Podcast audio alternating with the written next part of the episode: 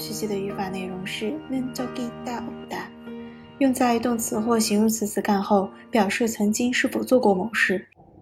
有收音用는저기 다， 没有收音用는저기 다。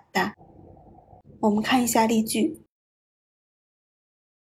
我学过韩语，한국어를배운적이있어 요。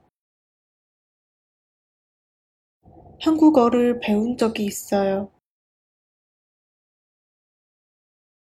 我也曾在那里丢过衣服。나도거기서옷을잃어버린적이있어 요。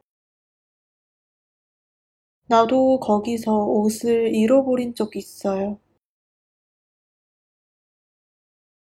在首尔生活过吗？서울에서산적이있나 요？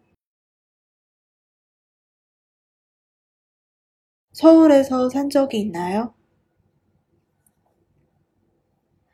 抢课没有失败过。수강신청실패한적이없어 요。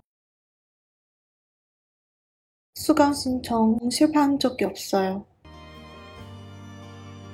在新浪微博公众号喜马拉雅搜索“刀扎固”就可以找到我了。